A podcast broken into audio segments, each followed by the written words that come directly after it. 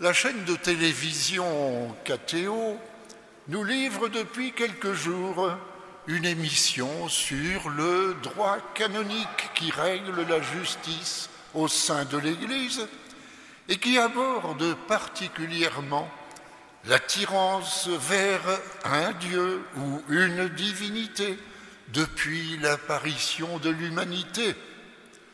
Attirance qui se perd souvent dans des formes aberrantes, des superstitions et des craintes, mais aussi qui s'est éduqué dans le développement de la foi du petit peuple juif exprimé dans ses psaumes et ses prophètes, non sans rencontrer d'autres intuitions de la divinité chez d'autres peuples, mais qu'ils appellent nations païennes impures.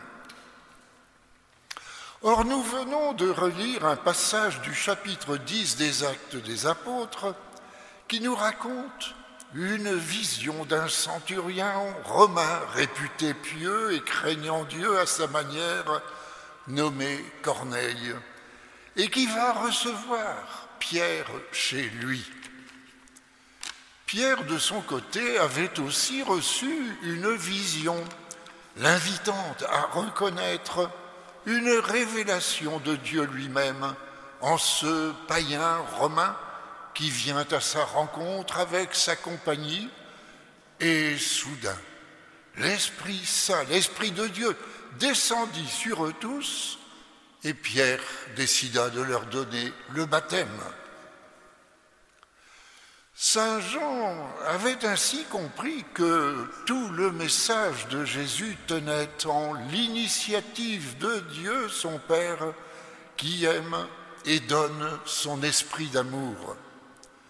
Ce n'est pas nous qui avons aimé Dieu, c'est lui qui nous a aimés et nous a envoyé son Fils Jésus, qui dira à ses disciples, Comme le Père m'a aimé, moi aussi je vous ai aimé, demeurez dans mon amour.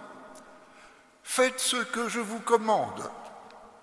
Or voici ce que je vous commande, c'est de vous aimer les uns les autres. Alors, comment ne pas aimer ces autres que Dieu aime? Bien plus, les aimer comme Dieu les aime.